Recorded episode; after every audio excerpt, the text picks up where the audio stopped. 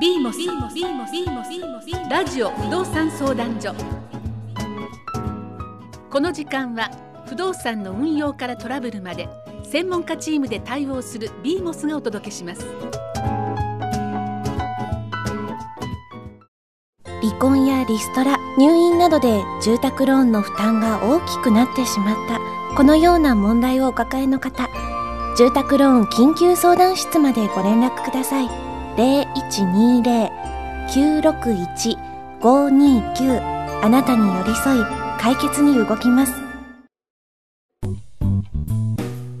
相模原市など県央エリアを中心に不動産の売買賃貸をサポートいたします。有限会社光辞書ではお客様の立場に立った誠意あるお仕事をお約束します。不動産売買賃貸などお困りの際には不動産のトータルサポーター有限会社光辞書へどうぞご相談ください。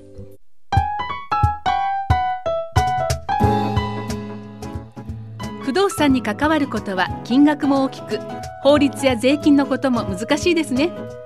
ビーモスラジオ不動産相談所は不動産コンサルタント税理士弁護士の皆さんがラジオの前の皆さんの不動産に関する相談にお答えします。今日はどのようなご相談でしょうか。両親が事故で亡くなりました相続人は私と兄の二人です四十九日も過ぎ遺産相続を兄と話し合おうとしたところ兄から事業がうまくいっていないので、すべて俺の名義にした。相続税の申告も俺が責任を持ってした。申し訳ないが納得してほしい。大学卒業までの学費や生活費も俺が責任を持つと言われました。どうやら兄は遺産の土地、建物、両親の自宅を売却して借金を返そうとしているようで、わずかな現金預金はすでに引き出されていました。遺産分割協議書なるものはワープロで私の名前を印刷し実印は実家に置いてあったものを勝手に使ったようです両親は私が大学卒業後の留学を進めてくれており留学資金を出してくれるはずでしたそれに両親は事業資金として数千万円を兄に貸したので自宅はお前にやると言われていました。実印を押して遺産分割協議書を作られてしまった段階で私は何もできないのでしょうか。こんにちは税理士の高橋です。どうぞよろしくお願いいたします。今回もビーモスの不動産専門家が集まっています。ビーモスとはビルマンションのオーナーの経営政務法律問題の総合的なサポートを目的とした弁護士税理士不動産コンサルによる専門家ネットワークです。それでは BMOS のメンバーをご紹介したいと思います。自己紹介をお願いいたします。弁護士の高瀬です。あ弁護士の山下です。税理士の福井です。不動産コンサルの川崎です。不動産コンサルの杉山です。はい。では今回このようなご相談が来ております。あの、はい、相続がね、始まる場合で、お父様とかお母様とか片方ではなく、両親が事故という場合は、本当に困るパターンがとても多いパターンで今回はあのお話をお伺いする限り口約束的なものが多いですよね、よね。ご両親との。でこの場合なんですけれども、えーと、売れるのか売れないのかとかいろいろご相談がありますがコンサルの杉山さんこの場合不動産の売却、まあ、お兄さんがしそうな感じなんですがこの勝手に作った遺産分割協議書で不動産を売却できるものなのでしょうか、はい、えー、非常に回答が難しいんですけど僕の場合はできないです。あそうなんですか？僕の場合はできないというのは、はい、えーと、この遺産分割協議書があればまあ、あと印鑑証明があれば、はいはい、形上相続登記はできます、登記できますね、はい、はい、で、えー、登記ができてるからといって、はいじゃあそれを100%信じて取引をするかっていうのは別問題なんですね、この辺はもう不動産業者さんのスキルの問題なんですけど、登記があるから大丈夫大丈夫って言ってやっちゃう不動産会社もあるかもしれません。はい。どこら辺でちょっとやばいなっていうのがで僕の場合は、このケースでお話があった時に、はい、遺産分割協議は整ってますか？ってまず聞きます。聞きます。はい、で、えー、とちょっと怪しいなと思えば、うん。その放棄した方ですよね、はい。弟さんですかね。はい。弟さんの方にこんこうなってますけど本当ですかと。確認をします。はい。で当然いやそれは兄貴がねみたいなね。印鑑偽造してみたいなおっしゃったみたいなことになるとその遺産分割協議書をひっくり返すような訴訟が起こるかもしれないですよね。訴訟ね。うん。で実際あの僕もね昔あったんですよ。あら。15年にあそぐらい前そんな20年ぐらい、まあ10 15年前ぐらいからですうねん。あの仮差しが入っちゃって、あら止まっちゃいますね。でで飼い主さんがもう建築途中に止まりましてですね。うん。で裁判やって結果的にはここあの大丈夫だったんですけど、はい。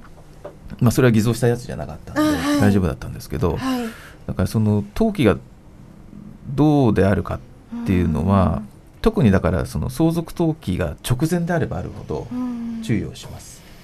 でもでもそこまで気がつかない不動産さんですよね。多いんで、うん。物件が来たって流れていっちゃう可能性もあります。だからうちではできないって言ったんですね。なるほど。はい。川崎さんどうですか？まあ、あの、その事情が知らなくて、うん。登記簿謄本だけでのお話であれば、はい。普通の会社はやっちゃいますね。うん。ただ、やった後にはい、こういう事実が判明した時には当然トラブルになりますし、はい。あのー先ほどのお話のように、あのー後からそのかいあのその自分の分の持ち分の分、返してくれだとかそういったケースもありえますんで、あのーなんだろうこう登記簿だけでやればやっちゃうところが多いと思いますね。はい。この事情を知らないとうん。ね。そうですね、うん。でこれここからなんですけどもあのい遺留分の減災じゃなくて間違えました。遺産分割協議書ですけれども弁護士の立場と税理士でちょっと違うじゃないですか。やり直しについて、そうですね。ちょっとそこをあの教えていただきたいと思うんですが。あ、えっとじゃあ山下さんあのこの場合は偽造って分かるば取り消されるんでしょうか、えまず、はい。あのこれは相談者の方の承諾なしにお兄さんが勝手に遺産分割協議書を作ってるわけですよね。責任持つって言ってもダメですよね、えええこれは、うんこれはあの立派なあの有印私文書偽造になります。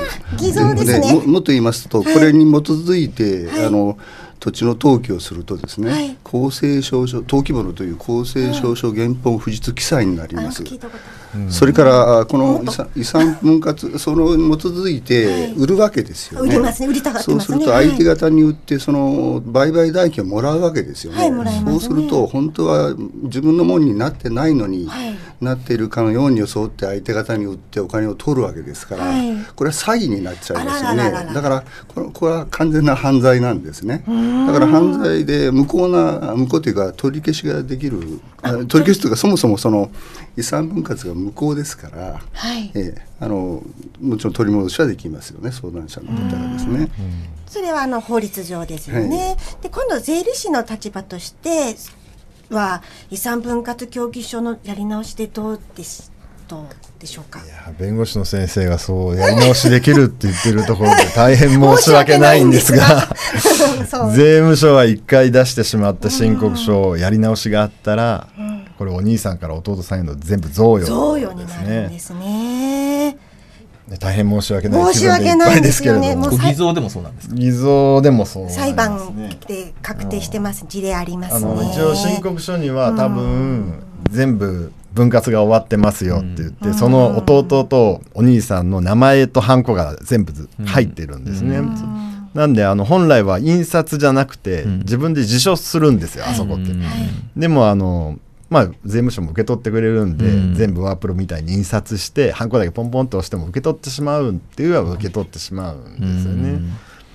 そうすると自分で申告したものだからそれで確定というような感じになってその後の動きは全部贈与扱いというふうになってしまうんですね。ってことはじゃうん。あそれは贈与税がかかってくるってことです大ね量にかかってきますよね。で。それはじゃあ損害賠償として請求するしかないってことですか？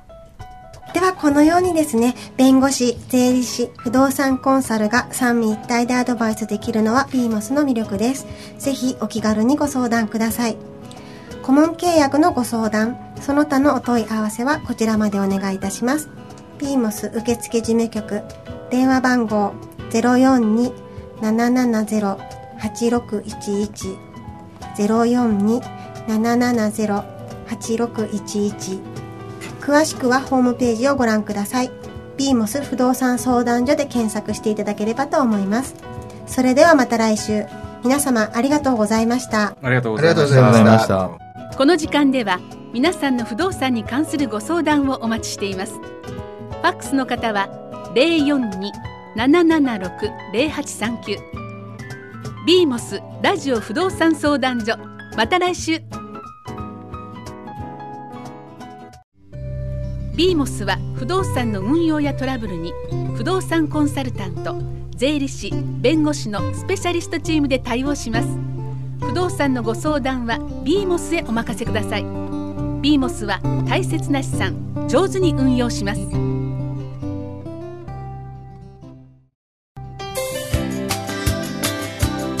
不動産相続専門の弁護士法人高瀬総合法律事務所です。親身でスピーディー。フットワークも軽い弁護士事務所です。橋本駅から徒歩3分。初回相談は無料。ぜひお気軽にお問い合わせください。